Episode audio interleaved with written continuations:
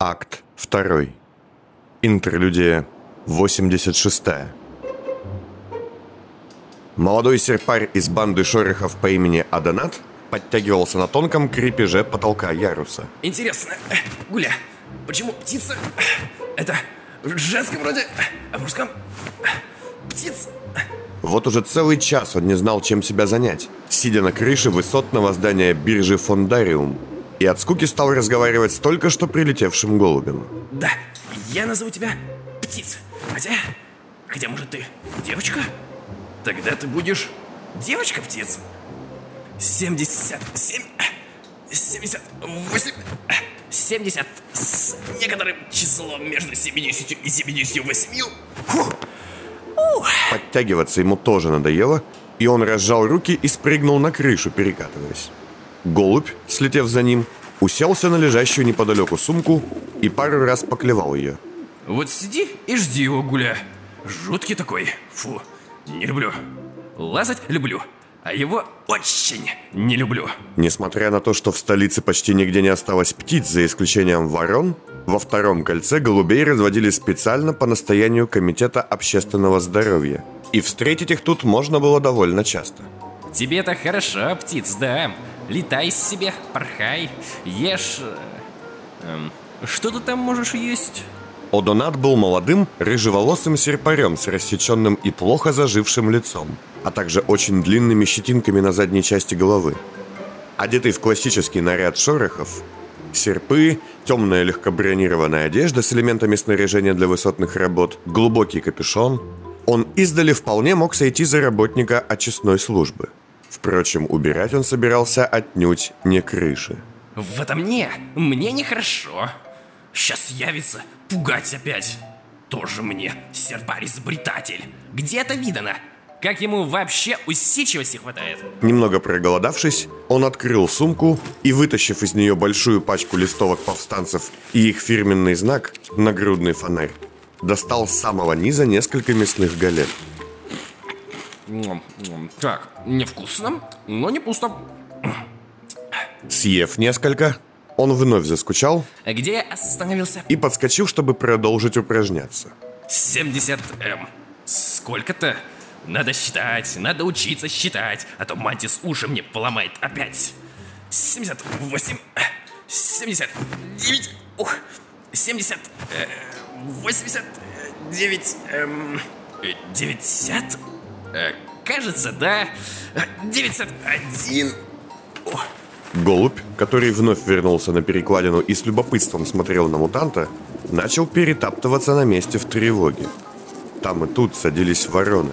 И не просто вороны, а все сплошь сыскные птахи. О, вас слетается. Началось. Ща, гляди, Гуля, пафоса подвезут.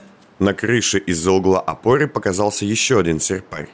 Но на Адоната он был совершенно не похож. Невысокий и тощий, со скрытым очень сложной маской в виде вороньего клюва лицом и с массивным рюкзаком за спиной, он был буквально увешан различными устройствами и окружен воронами. Даже прическа его, длинные черные волосы, свисавшие на один бок, напоминала птичье крыло. Вороны, подобно туче смога, летали вокруг него совершенно молча. И когда он остановился, расселись там и тут. Стая явилась. Ну вот, уже пугает. Эй, стая, не пугай. Ты готов, Адонат? Ну да. О, а ты знаешь мое имя? Мы знаем. Стая, склонив голову на бок, подозрительно посмотрел на птицу собеседника Адоната, но затем пожал плечами. Цель явится в течение получаса. Никуда не уходи, не отвлекайся и не болтай с едой. Стая подошел на край крыши и заглянул вниз. Там, 15 этажами ниже, прямо напротив здания биржи, виднелся главный вход в новосозданный центр вербовки мутантов и аномалов. А может ты сам? Ты же лучше умеешь. Ты там вон весь в этих штуках увешан. Тебе плевое дело. Раз и бац. У вас нет столько денег, чтобы оплатить такие услуги стаи. Стая только создает и дает все, чем можно убить и с помощью чего можно выжить, попользоваться. Стая снял с плеча рюкзак, вытащил из него тонкий длинный ящик и открыл его, слегка спугнув ворон. Голубь смотрел на все это с интересом, как, впрочем, и Адонат. «Это винтовка. Идеально», — сказал Стая, достав из ящика большую технологичную винтовку и особую перчатку для операции с ней. «Даже Зиминский так сказал. А это честь. И если ты ее сломаешь, забудешь или зашляпишь где-то, я скажу Мантису, чтобы он вычел ее стоимость из твоего жалования». Ты там все настроил как надо? Спросил Адонат, пока стая накручивал очень большой глушитель. А ты точно научен? Да, тем же Зиминским. За неделю такому не учатся. Вот Клоп, Клоп был меткий, целкий, неслышанный. Клоп теперь точно неслышимый. Если тут такой же принцип, как у Павла, то я попаду. Все так же. Целишься, не дышишь, жмешь, бежишь. Неважно, в голову или нет. От такой пули никто не спасется.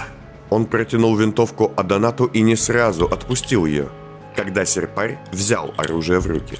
Она будет нужна мне к полуночи. Отвечаешь за нее. А правда, что ты сын шепота? Оружейник наклонил голову на бок и слегка затрясся, будто бы беззвучно смеясь, а затем сделал шаг назад. Стая уходит. Вороны взлетели и окружили его, а в следующий миг он быстро помчался прочь и скрылся в темноте крыши. И как Арахна могла в него влюбиться? Он же псих совершенный, да, Гуля? А что ты не улетаешь все? Спросил Адонат голубя, который, немного ошалев от такого количества ворон, слетел вниз к сумке серпаря. А, ты тоже хочешь есть? Ну смотри, я бы не стал. Адонат бросил ему кусок галеты, которую голубь с удовольствием стал клевать. Напихал мне мантис еду какой-то дряни, чтобы я поспокойнее был. Типа, чтобы сидеть тут можно было и не ерзать. А лучше пружину напихал. Одонат закончил с едой и, установив винтовку для стрельбы, посмотрел вниз. А, какая скука. Да где он? И как он выглядит-то? Я забыл уже. Вытащив из кармана фото, он еще раз изучил лицо цели. Улыбающийся с длинной бородой и прямым носом столичник в кителе показался ему вполне милым. Да, Гуля, это тупая идея – посылать серпаря стрелять из винтовки. Я ему говорю, давай, Мантис, я просто из этого управленца свалюсь, пополам его разрублю, и вжух, свет потух. Но нет, нельзя, чтобы серпарь убил врага серпарей. Надо типа это повстанцы сделали. Ничего не понимаю. От злобы он пнул листовки так, что они рассыпались по крыше. Впрочем, так и надлежало сделать. Затем, перекатившись через голову, он вновь подошел к перекладине и стал подтягиваться, продолжая свой счет. Так, 95, 96, 97, фу, 90 же точно! Где-то снизу донесся сигнал. Так, птиц, тихо. В закрытую зону биржи въезжал мобиль. Ага, вот и наш вербователь. Ну-ка, смотри, птица, лучше бы тебе лететь. Сказал мутант, усевшись поудобнее на самом краешке, поднося оптику к глазу. Выдохнули, прицелились. А затем нажал на спуск. Ага, с серпами было бы чище. Удивленно буркнул он, глядя сквозь прицел на ошметки человеческого тела, разорванного особым патроном стаи буквально в клочки. Так, все, валим, валим, валим. Одунат быстро собрал винтовку, перевесил ее через плечо, разбросал листовки пинком и задержался лишь у перекладины. Ай, ладно, потом весь день буду жалеть. Махнув рукой, он подпрыгнул и стал подтягиваться, чтобы все-таки довести свой счет до сотни. 98, 99 и Он рухнул на спину, увидев, как кисти его рук остаются висеть, держась за перекладину. Нет, нет, отвалите! Двое серпарей в темных облегающих костюмах склонились над ним и подняли в воздух механическими руками. А затем каждый из них, второй, здоровой рукой, стянул с лица маску. И Адонат увидел очень похожие, одинаковые лица близняшек серпарей. За что? За что? В их глазах читалось дикое удовольствие. Они одновременно присосались к его ранам, из которых хлестала кровь, впившись в них необыкновенно острыми зубами, а затем медленно подошли к краю крыши. Снизу уже доносился вой сирен, и начинали метаться лучи мощных прожекторов. Отпустите, пожалуйста! А! Нет, нет, не отпускайте! Проводив удаляющееся тело с жутковатой улыбкой, девушка серпарка сделала специальное движение протезом, и голубь слетел с перекладины и сел к ней на плечо.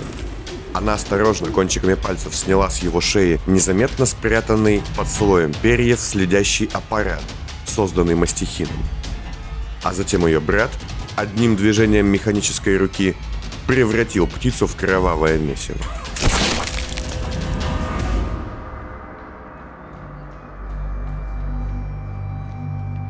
Вот интересно, да. Почему есть слово, обозначающее гибель супруга – вдова? Есть слово, обозначающее гибель родителей – сирота. А вот слово, обозначающего мать, у которой погибли дети – нет.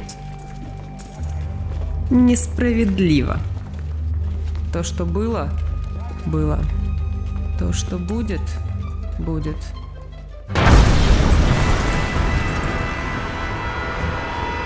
Но осталось еще семь. Бабахнем. Все. Теперь ведите к вашим двухголовым хозяевам. Мне есть что им предложить.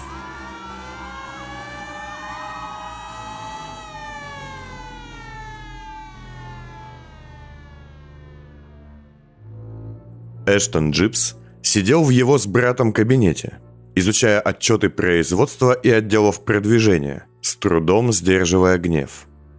Его другая голова, Стефан, спал, надев специальную сомномаску, делающую его отдых очень эффективным и лишенным тревог. Но даже ему, судя по подрагивающим пальцам, передавалась нервозность близнеца. Эштон был на взводе. Все проектные планы по Новотрону разваливались на его глазах. Ни одни из штатных инженеров и механиков не могли толком разобраться в наследии Крейга – безуспешно пытаясь скопировать или изменить его чертежи, системы и проекты. Отсутствие Якова мог бы вполне себе заменить меморий, на котором хранились базовые основы чертежей современных аниматронов. Но и мемория тоже не было.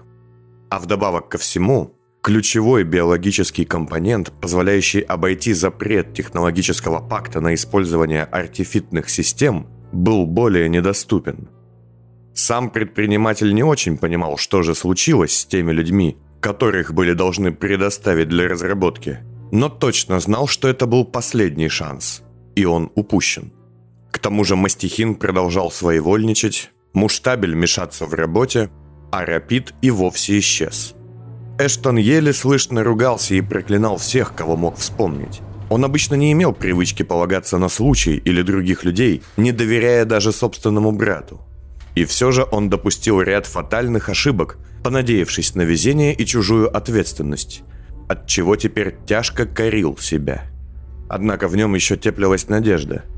Очень смутная, шаткая, связанная с гостьей, что поднималась в его кабинет сейчас в особом лифте. «Спасибо, что приняли мое приглашение», — сказал он, вставая из-за стола, когда в кабинет вошла Эста, за спиной которой шагали двойняшки-мутанты. Оно было таким настойчивым. Нашла время в своем плотном графике. Эста, усевшись на стул перед Джипсом, кивнула на спящего Стефана. А что с вашим братом? Он? Он спит, как вы можете видеть. Секрет нашей невероятной продуктивности – мы никогда не спим одновременно. Что, впрочем, позволяет нам дополнительно плести интриги, нередко друг против друга – мой брат, к примеру, отправил капелек убить вас. Эста обернулась на мутантов. Брат, как обычно, молча смотрел в стену, скрыв лицо маской, а сестра, как показалось мятежнице, еле заметно улыбнулась, взглянув на нее. Как-то они не очень поняли приказ. Ах да, неправда. Не вас. Ведьму. Дару Ривер, а не Эсту Ван Гальс. Ту, что нам не врала. Я вам не врала. Эста положила ногу на ногу и сложила руки на груди. Вы просто не спросили. Знаете, вы, видимо, привыкли общаться с людьми грубыми, резкими, жесткими. Мы с братом не такие. Мы против насилия. Ой, не надо. Я слышала эту тираду миллион раз. Пропустим, ладно? Да, я не та ведьма, за которую вы меня приняли. Но я ведьма. Лидер местного восстания. Да, я обещала вам меморий, и его у вас нет. Но ведь я здесь. Давайте говорить. Нам, боюсь, не о чем говорить. Убейте ее. За спиной Эсты раздался лязг серпов. Но она не напряглась даже на секунду, продолжая ухмыляться. Классика. Лезвие или курок за спиной, и человек начинает вопить и выдавать информацию, да? Мило. Сама делала так нередко. Но я вам нужна, и весь этот фарс утомителен. Где меморий? Предприниматель вскочил и стукнул кулаком по столу, задев чашку, от чего та отлетела в сторону и разбилась. Эста подивилась его силе. Медицинские воздействия, направленные на облегчение жизни двухголового человека, явно положительно сказались на его физической форме. Не орите, Эштон, брата разбудите.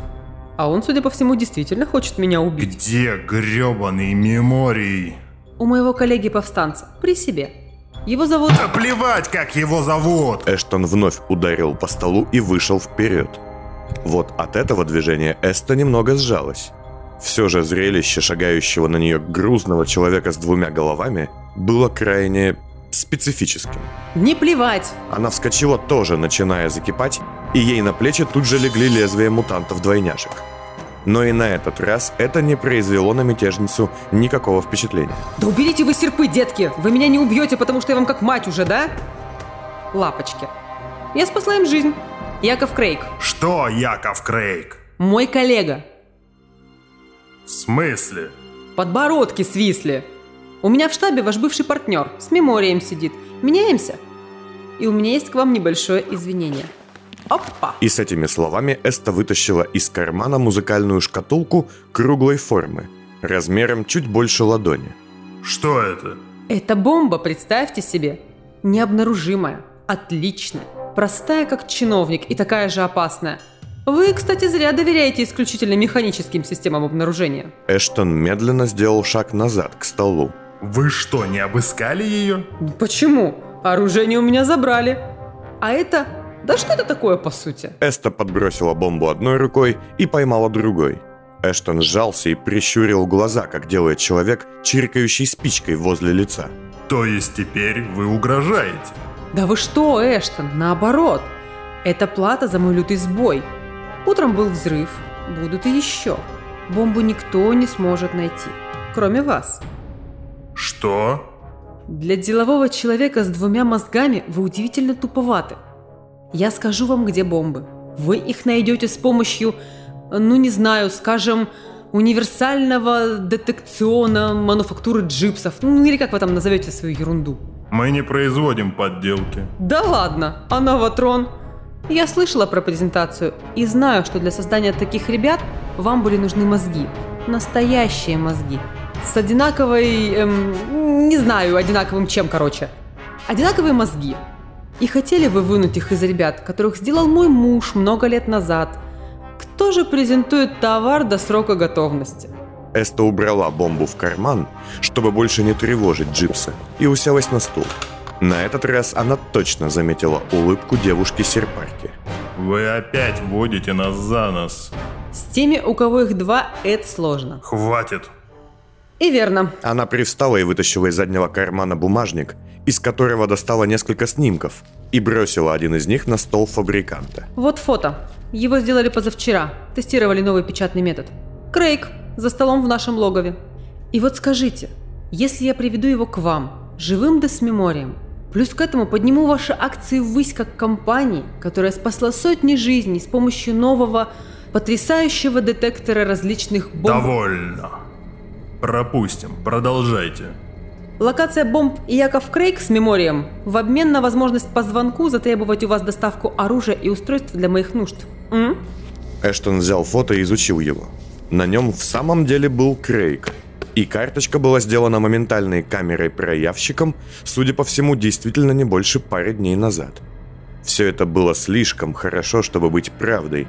И предприниматель боялся вновь, понадеявшись допустить ошибку. К тому же его невероятно злила уверенность в себе сидящей перед ним женщины, на фоне которой его собственное замешательство казалось еще сильнее. Отсеките ей палец. А, вы что? Эста едва успела измениться в лице, как ее мизинец правой руки упал на пол. Она зажала руку и обернулась на двойняшек. Удар был нанесен так быстро, что она не успела понять, кто из двух убийц лишил ее пальца. Они не любят вас. Им плевать, что вы это спасли им жизнь. Мы спасли им жизнь с помощью механических сердец и рук. Они наши агенты, и они пойдут с вами, Эста, до Крейга и обратно. Вернут вас с ним и меморием в этот кабинет, а если что-то из ваших слов окажется ложью, лично отрежут вам голову тут же. И в отличие от меня, вы после этого умрете. Эста, подхватив мизинец, злобно взглянула на Джипса. А если все будет честно? Тогда вы получите все, что попросите. Все? Все. Эста шагнула ближе и протянула ему правую руку, измазанную в собственной крови. По рукам, Эштон. Фабрикант, немного помедлив, кивнул и без брезгливости пожал окровавленную ладонь. По рукам. Когда Эста и две капли удалились, Эштон сел в кресло с куда большим спокойствием, чем вставал с него. С помощью инфографа он быстро связался с Мастихином и дал ему кое-какие распоряжения, а затем открыл свою часть стола и вытащил из нее собственную сомномаску. Он не стал стирать с пальцев кровавые пятна, зная, что через час брат проснется и сменит его. А Стефан, в отличие от Эштона, до панического визга боялся вида крови.